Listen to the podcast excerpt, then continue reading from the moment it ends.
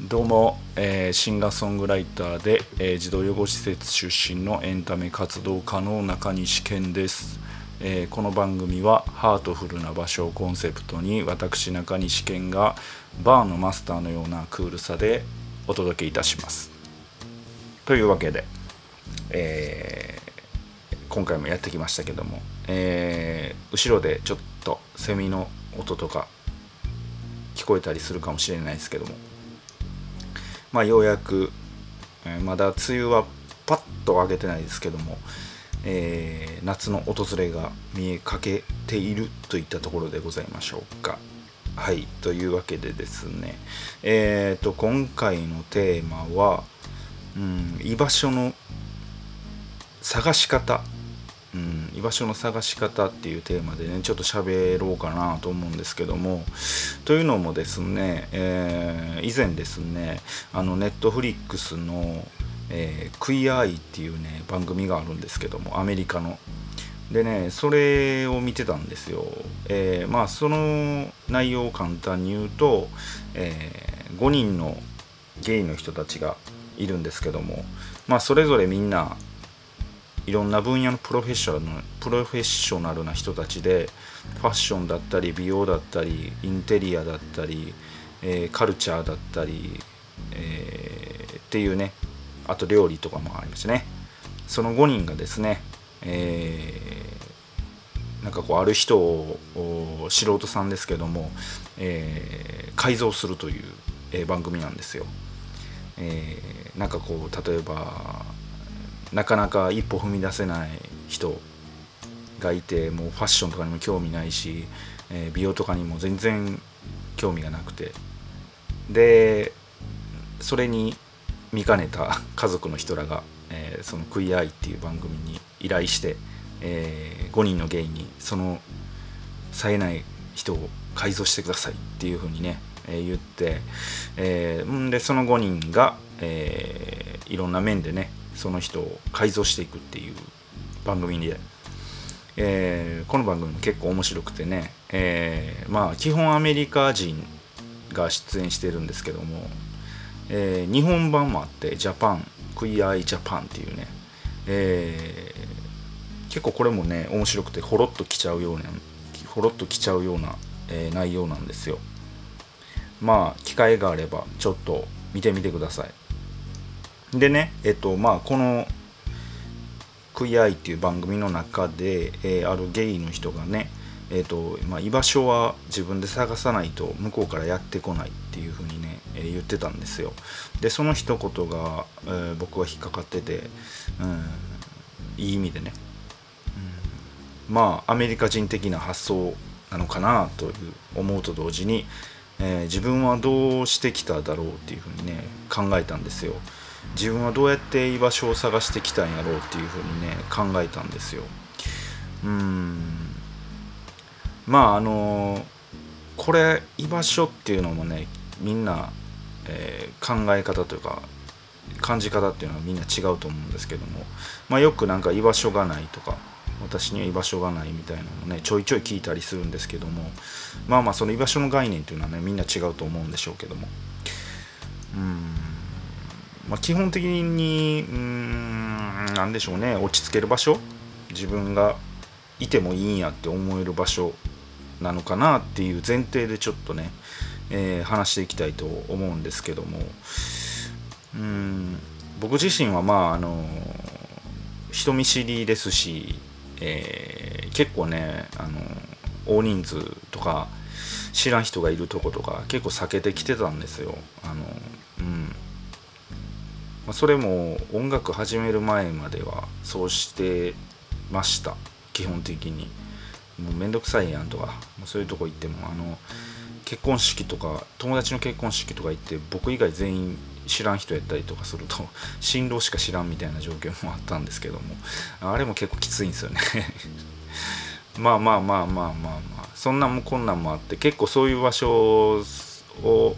探すのをためらってたというかまあでも自分の中で落ち着ける場所を見つけたかったっていうのもあったんですよ。うん。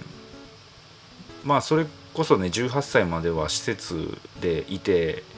えー、周りに人もいたしなんとなく自分の中で落ち着ける環境はあったんですけども、まあ、そこ卒業して就職して1人暮らししてってなったらもう1人じゃないですか基本的に。でまあ友達ともね離れ離れというか、まあ、友達もそんないなかったのでそんな普段飲みに行くような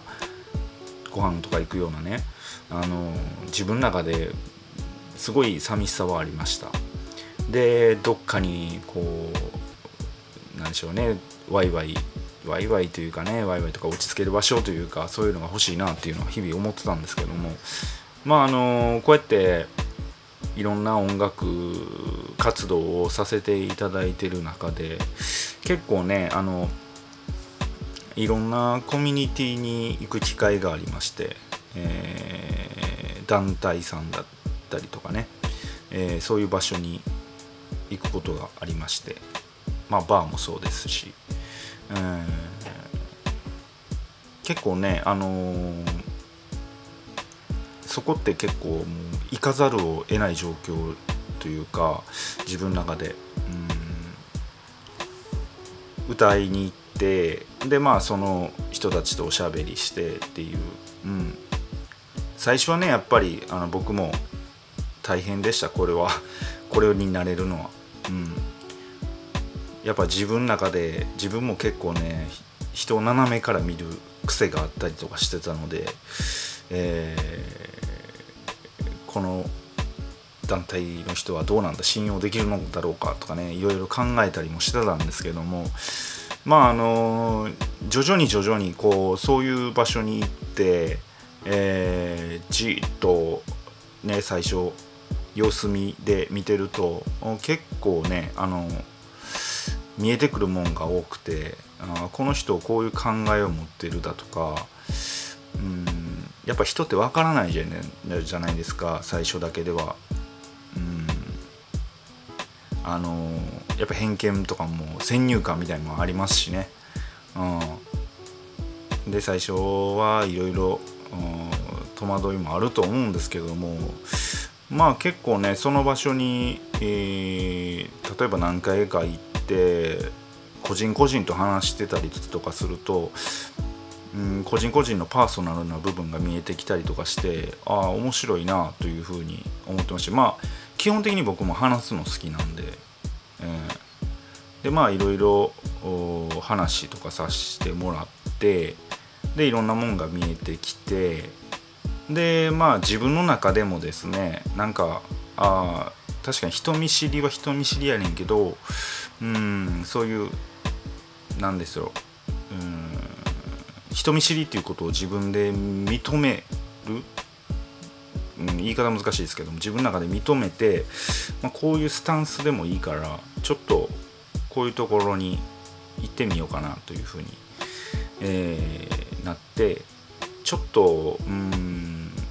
我慢って言ったらあれですけどもちょっと自分の中でじっとする時間を設けたんですよ。そういうところに行って。じゃあ結構そのだんだんだんだんとねちょっとずつ馴染めるようになってきたり当然ね馴染めないとこもありますけども馴染めるようになったりするとことかあったりして、まあ、最終的にはもうそこがなんか自分の中で結構落ち着ける場所になったりとかしてなんかそういうふうにして自分自身は見つけてきたというか、まあ、探してる、うん、見つけてきたんかなというふうに、えー、思いました。えー、まあ、当然ねあの本当に最初言ったみたいにみんな違いますからねこれほんまに。概念が居場所を言うても、うん、家族だったりだとか、えー、友達だったりとかっていう、うん、何を求めてるかによってちゃい、ま、ちゃうと思うんですけどもまあ肝心なんはあさっき言ったみたいに人によって居場所が違うから、えー、周りの人と比べへんことなんかなというふうに思います。周りの居場所っていう概念に自分を当てはめてそこにそうせなあかんみたいな自分がなるっていうのも本末転倒というかまあ肝心なことはそういうことじゃないかなというふうに思います。自分一人でいる人が好きな人もいますしだからそういう人は自分の、うん、心の中に居場所っていうのがあると思いますし、うん、まあ肝心なのは、人によって居場所が違うので比べないことなんじゃないかなというふうに思います。はい、というわけで、えー今回は、えーこういう話題居場所の探し方という話題で喋らせていただきました。というわけで、えーと今回も、えー私中西健がお届けいたしました。どうもありがとうございました。